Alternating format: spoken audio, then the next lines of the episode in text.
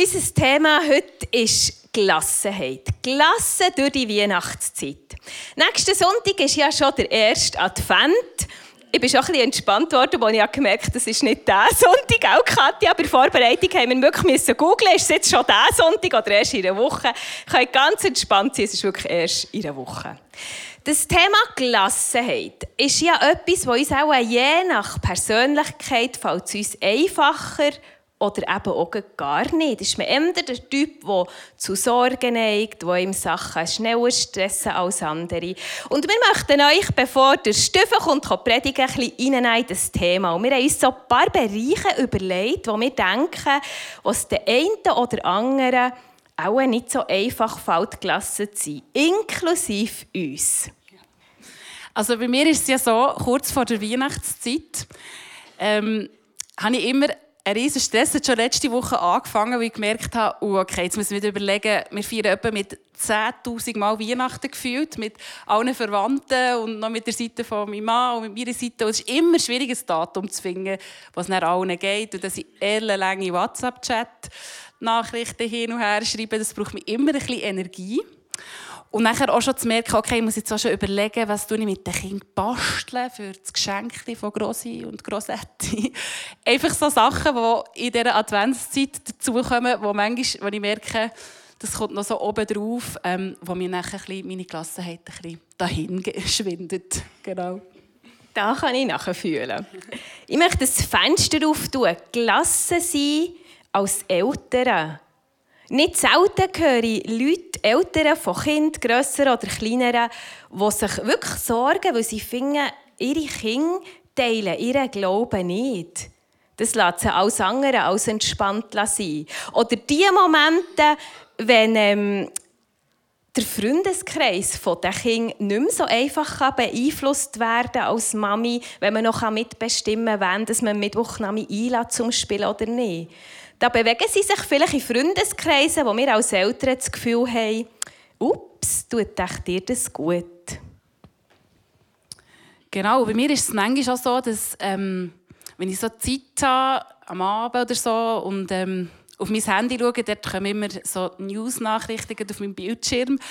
Ähm, und ich das so von Anfang durchlese, dann wird es mir manchmal auch ganz anders. Ähm, anstatt irgendwie lustige und schöne Videos zu sehen, sehe ich ähm, die aktuelle Situation im Nahostkonflikt, die mich bedrückt. Ähm, oder wenn ich mit Leuten rede, die ähm, mit Migrationshintergrund im Deutschkurs oder sonst Menschen, die ich kenne, äh, die mir ihre Geschichte erzählen, dann wird es mir sehr schwer ums Herz. Dann merke ich, dann, ja, dann bin ich auch ratlos, auch hilflos manchmal und dann ja, kann ich die Gelassenheit auch gar nicht mehr spüren. Und last but not least, das liebe Geld. Gegen Ende Jahr die Steuerrechnung flattert ins Haus, vielleicht noch die Rechnung vom Auto. Wie kann man das alles zahlen?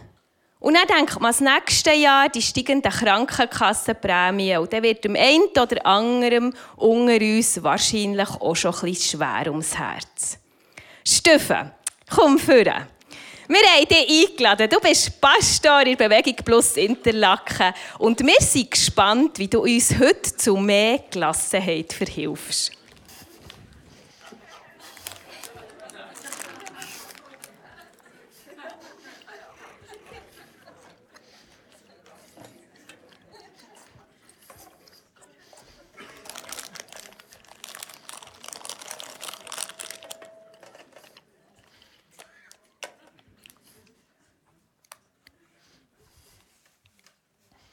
Zwei Verliebte und ich frage sie, was hat eure Liebe beeinflusst? Dann mag die eine Person sagen, oh, ihr Aussehen, ihr Lachen, ihre hübschen Augen, der feine Charakter, das Einfühlsame. Bon, sagt wohl dann die ältere Generation, beeinflussen diese Faktoren eine tragfähige Liebe auf lange Zeit? Nein, sagt die ältere Generation, was wirklich Einfluss hat, das sind die inneren Werte. Nierenwert, Blutwert,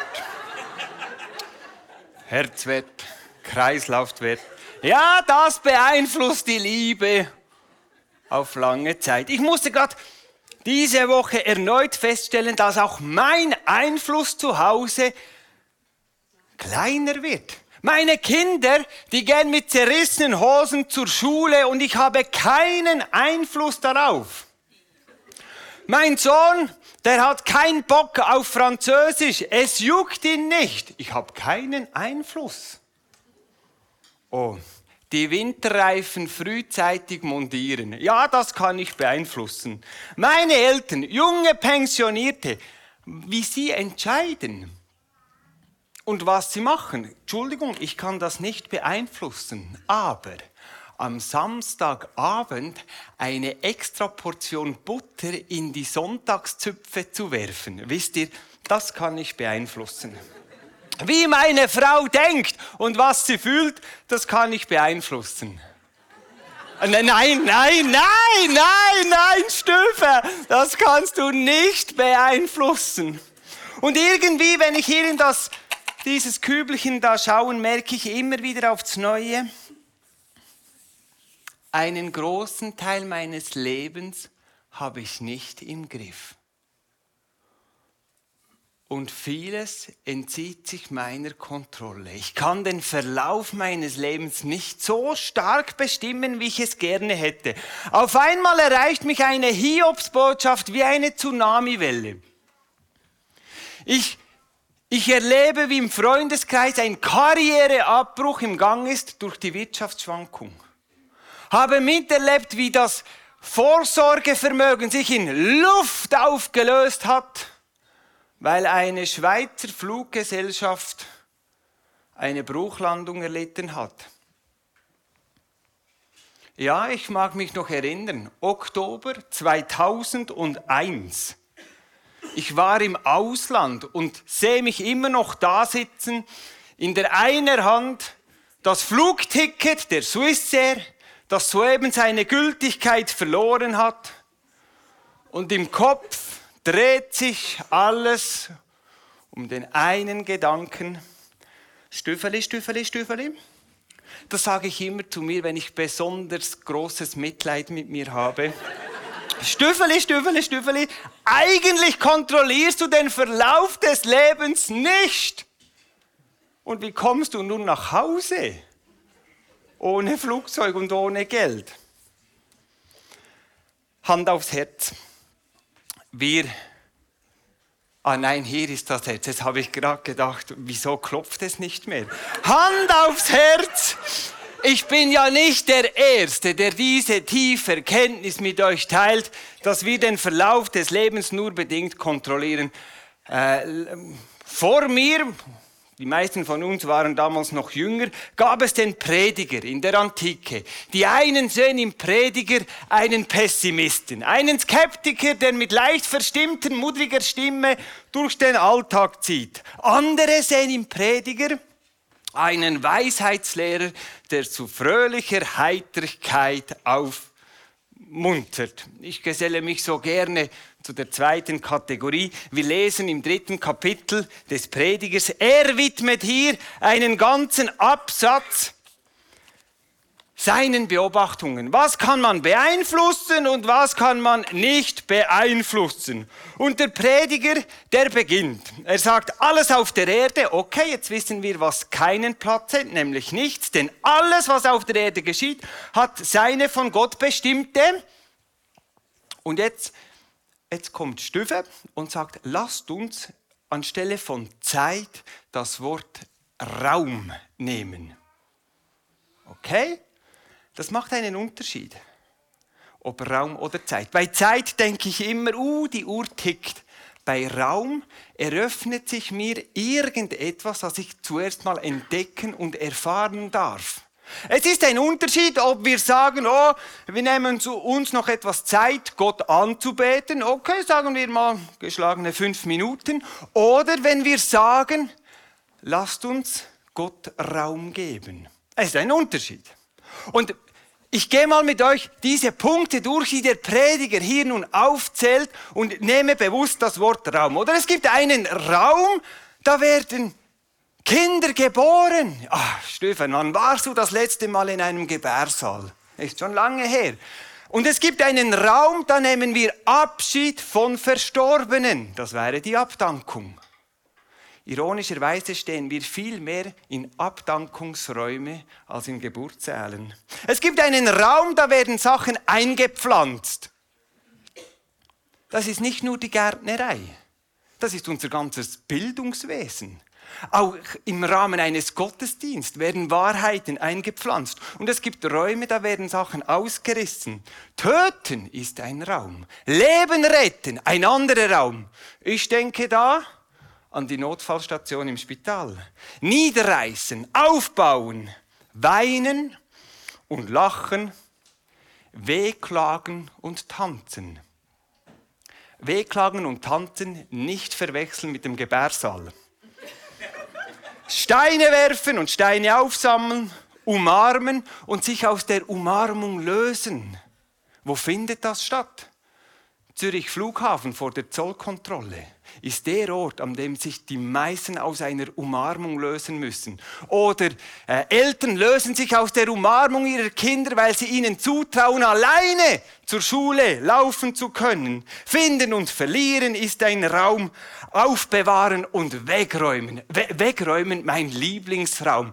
Die kostenpflichtige Abfalldeponie. Hey, dieses Thema bei uns in der Ehe hat am meisten Thermik und am meisten Misstrauen, was ich alles schon weggeworfen habe, ohne das Einverständnis meiner hochgeschätzten Ehefrau. Bis heute ein rotes Tuch. Zerreißen und zusammen ein Raum des Schweigens. Wir nennen es auch Raum der Stille. Raum des Redens. Oh, bei uns in der Küche, da wird debattiert, gestritten und versöhnt. Das Lieben hat seinen Raum.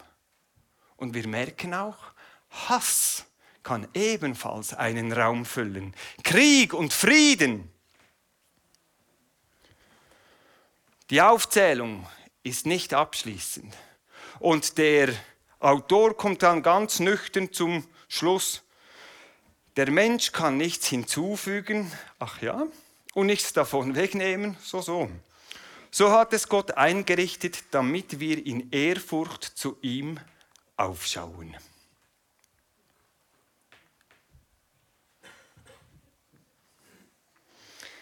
Ich kontrolliere den Verlauf meines Lebens nicht. Es geht im Prediger hier nicht darum, mir aufzuzeigen, was oder welches Verhalten in einer saudofen Situation noch angebracht wäre. Mach ein Beispiel. Eine saudoofe Situation und ein Ange ja. Ich sitze auf der Toilette und das WC-Papier ist alle und vor mir ist das Magazin ebenfalls leer. What to do? Es geht eben dem Prediger nicht darum, mir zu sagen, was das Beste nun ist in dieser Situation. Mit seiner Aufzählung sagt der Prediger lediglich, ja, es gibt Momente, da ist alles leer. Und du weißt nicht, wie ein und aus. Er sagt, es gibt Momente, da, da nehme ich Anteil einer Geburt. Und gut möglich, dass ich am Folgetag bereits an einer Abdankung teilnehme. Es gibt Momente, da ist mir zum Tanzen und am Folgetag könnte ich weinen. Und keiner dieser Momente ist absolut. Und keiner dieser Momente ist besser oder schlechter als die einen. Sie kommen und sie gehen und oft kann ich sie gar nicht groß beeinflussen. Und das Entscheidende dabei ist, ich kann sie gar nicht bestimmen, diese Momente. Ich habe auch meinen Geburtstag nicht selber entscheiden, kommen, äh, entscheiden können. Auch das Paar Krieg und Frieden, das kann ich nicht beeinflussen. Und manchmal ist mir, ist mir Hunde elend, obwohl auf dem Kalender ein Festtag angesagt wäre wäre. Schonungslos hält mir hier der Prediger ein Spiegel vors Gesicht und sagt, Stüffeli, Stüffeli, Stüffeli, eigentlich kontrollierst du den Verlauf des Lebens nicht. Wenn ich nun in diesen Becher schaue und realisiere über seine Aufzählung, dann fallen mir gerade was dieser Becher anbelangt, zwei Kategorien auf. Diese schweren Lebenssituationen. Der Gourmetkoch würde sagen, schwer verdaulich. Der Apotheker würde sagen, eine bittere Pille. Es gibt hier zweier Gattung. Es gibt diese bittere Pillen, die haben ein Verfallsdatum. Da weißt du, in drei Tagen ist dieses schwer verdauliche vorbei. Das kann eine Prüfung sein, ein Bewerbungsgespräch, eine Situation, bei der du weißt, ja, in, in drei Wochen, in vier Wochen ist Weihnachten schon vorüber, oder? Huh. Und es gibt aber auch diese schwer verdaulichen Situationen, die haben kein Ablaufdatum. Ein Beispiel, frei erfunden. Veronika und Bruno Bünzli. Deren Tochter leidet an einer Essstörung. Und die Tragweite dieser Verweigerung beeinflusst das ganze Familiensystem inklusive Großeltern. Hier hat das Ereignis dieser Essstörung, Entschuldigung, kein Ablaufdatum. Niemand kann sagen, ob und wann sich das Kind in Bezug zu dieser Störung verändern wird. Eine Hiobsbotschaft aus dem Spital, Angehörige liegen auf der Intensivstation. Entschuldigung, Ausgang völlig offen. Und von all diesen belastenden Situationen, von diesen äh, schwer verdaulichen Situationen, sind genau diese ohne Ablaufdatum. Das sind die schwersten. Weil die habe ich nicht so bestellt. Die wollte ich gar nicht. Da habe ich gar nie Ja dazu gesagt. Herrgott, Sterne noch einmal. Und ich höre mich, wie ich futtere und sage, Herr, ich bin alles andere als gelassen. Ich bin nicht einverstanden, habe ich nicht bestellt.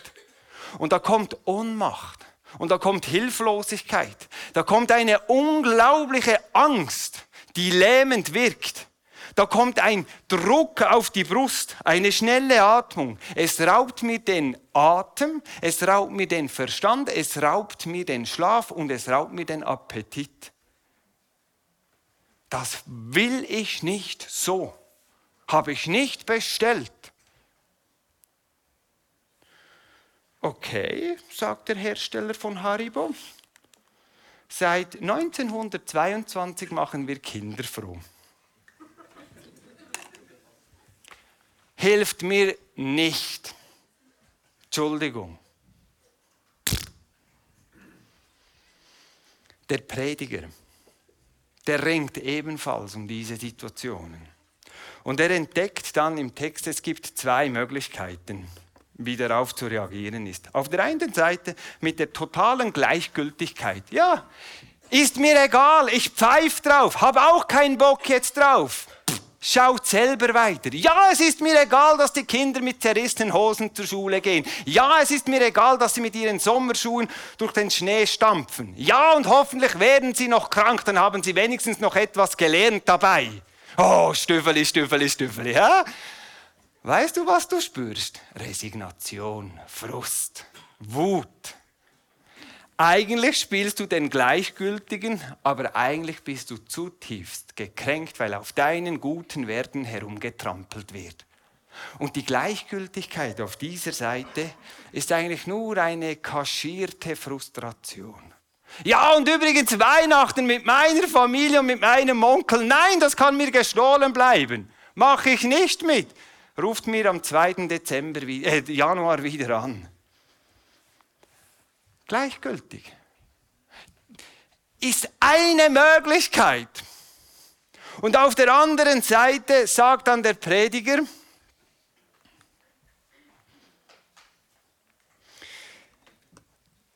Die Ruhelosigkeit, die Unruhe, das fühlt sich an wie ein Karussell, auf dem du sitzt und du kannst es nicht abstellen.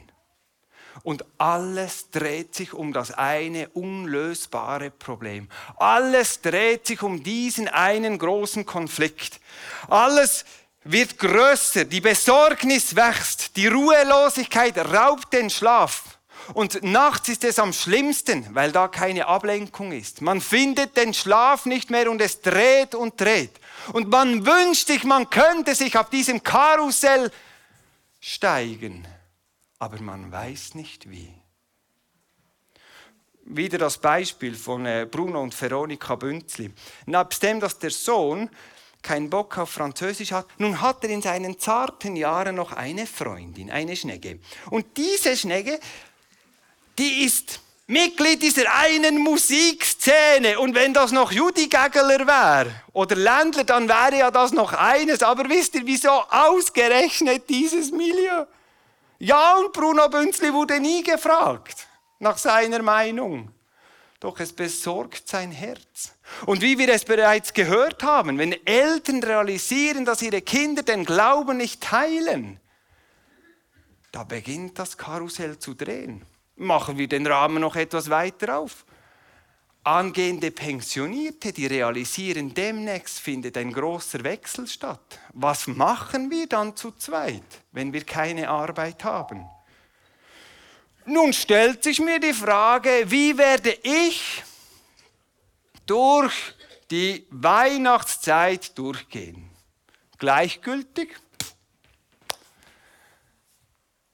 oder auf dem Karussell? Ich habe mir persönlich selber einen kleinen Vorsprung verschafft. Ich habe gestern bereits den Weihnachtsbaum geschmückt. Und manchmal, manchmal, manchmal mag ich es echt, mein Gegenüber etwas zu triggern, zu sagen, no, ich bin total entspannt in der Weihnachtszeit. Ja, ja, ich bin total entspannt. Ja, wie könnten wir auch noch reagieren? Weder das eine noch das andere. Fragen wir doch den Prediger. Geschätzter Prediger, was meinst du dazu? Vers 14. In Ehrfurcht zu ihm aufschauen als Alternative zur Gleichgültigkeit und zur Ruhelosigkeit. In Ehrfurcht zu ihm aufblicken, das heißt, ich, ich bräuchte manchmal ab und zu den Physiotherapeuten, der mir diesen Muskel hier ah, entspannt. In Ehrfurcht zu ihm aufblicken. Stöffeli, wird es, jetzt, wird es nun jetzt besser? Nein. Nein, ehrlich, Hand aufs Herz, es wird nicht besser. Was wird es dann? Es wird ertragbarer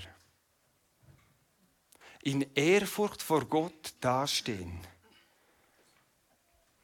dann wird das Leben auf einmal ertragbarer. Und was muss ich jetzt tun? Eine Möglichkeit, die gemeinsame Anbetung. Die gemeinsame Anbetung ist Widerstand gegen Gleichgültigkeit. Die gemeinsame Anbetung ist der Protest gegen dieses Karussell. Die gemeinsame Anbetung baut meine Ängste ab. Die gemeinsame Anbetung, die, die macht mich furchtloser. Die gemeinsame Anbetung macht es auf einmal ertragbarer. Nicht besser, aber ertragbarer. Die gemeinsame Anbetung, in dieser Ehrfurcht vor Gott dastehen, die macht die Adventszeit ertragbarer. Da kam es, dass wir auf einmal mit meinem Nachwuchs, ich auf der schwarzen Piste stand. Und der Nachwuchs realisierte, Paps hat sich verfahren. Ja, auf einmal im Leben als Metapher überträgt, stehen wir wie auf, vor einer schwarzen Piste und der Blick zurück verrät, ja, zurücklaufen ist auch eine Tagesaktivität. Also führt eigentlich alles nur hier runter. Und ich höre mich heute noch sagen, wie ich dem Nachwuchs einschärfte, Bambinis, und jetzt singt ihr und ihr singt die Lieder, die ihr im Kindergottesdienst verinnerlicht habt. Ihr singt die Lieder, die die Jungscharleiter euch aufs Herzen gelegt hat. Und ihr geht nun singend diese schwarze Piste runter. Paps, wird es besser? Nein! Aber es wird ertragbarer. Es wird ertragbarer. Uhu. Glaubt mir, unsere Knie haben geschlottert Ja, das Leben eröffnet einem manchmal eine schwarze Piste und du fragst dich, Herrgott, Stüdeli, wie ist jetzt das gekommen? Es gibt die Lebensräume, die sind von schwarzen Pisten auch gekennzeichnet und dann wird es durch die Ehrfurcht ertragbarer. Durch die Anbetung, durch den Lobpreis endet für mich die Anstrengung, das Leben kontrollieren zu müssen.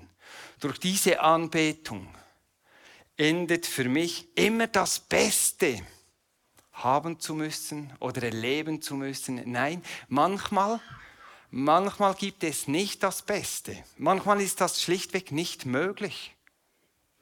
Aber dann wird es durch die Anbetung ein Stück weit ertragbarer. Und meine Seele, auch in der Adventszeit, findet auf einmal in dieser Unruhe, in diesem Karussell etwas mehr Ruhe. Die Anbetung verdrängt die Gleichgültigkeit, die Anbetung verdrängt die Angst der Unruhe und es wird ertragbarer.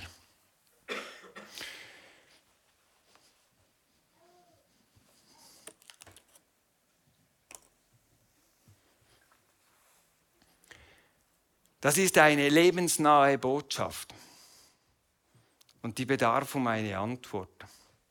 Ich lade euch ein, etwas mit mir zu erleben. Wir gehen nicht auf die schwarze Piste. Wir, wir machen das anders. Es gibt nämlich bei Gott außerhalb von seinen Händen kein Erleben. Alles, was geschieht, schreibt schon der Psalmist im Psalm 95, all mein Erleben ist immer geborgen gehalten in diesen Händen. Ich möchte mit euch singen. Und das ist freiwillig. Denn Kirche und Gottesdienst und Druck, das verträgt sich nicht. Also ist es eine Einladung. Wir singen zusammen einen Kanon. Ohne Folien. Und ihr dürft das auf Berndeutsch singen, auf Schriftsprache oder auf Französisch, wenn ihr Bock darauf habt. Ist, spielt gar keine Rolle. Und der Text ist ganz einfach. Vom Aufgang vor Sonne bis zu ihrem Niedergang, wo die loben der Name der Herr. Und jetzt merke ich, oh, Stüffeli, Stüffeli, du bist hier in einer Gemeinschaft, da kannst du nicht singen, wo ich lobe. Weil wir loben der Name der Herr. Weil wir loben der Name vom Herr. Weil wir loben der Name vom Herr. Und wie das so ist im Alltag, da haben wir keine Band, da haben wir keine Folien, da haben wir keinen Dirigenten. Wir machen das so, wie wir das tun könnten. Ich beginne und dann setzt eine Person nach der anderen ein. Total freiwillig.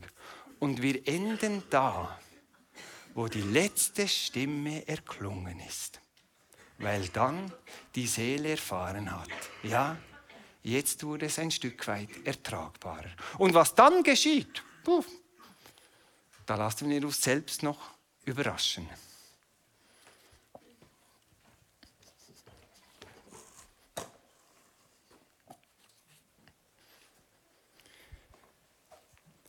Pomówką forsonna bestå Erem nidergang, hvor de lovede name der Herr, vei mir er lovede name from her? Pomówką forsonna bestå Erem nidergang, mir er lovede name vom her? Der Name vom Herr, weil wir loben der Name vom Herr. Vom Aufgang vor Sonne